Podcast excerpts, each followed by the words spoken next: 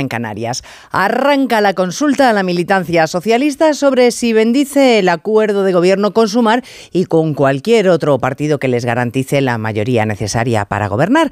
Esto incluye, por supuesto, el entendimiento con Junts a cambio de la amnistía. Lo hacemos por España, ha sentenciado Pedro Sánchez.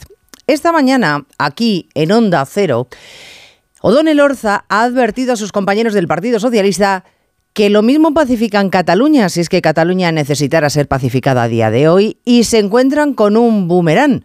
Se encuentran con que lo que se pone de uñas es el resto de España, que no está por la labor de aceptar que el Estado tenga que pedir perdón a los que cometieron una tropelía contra él loable la preocupación de Lorza por el partido, pero es posible que Pedro Sánchez gestione con bastante tranquilidad esa posible indignación ciudadana cuando se vea en Moncloa cuatro años más.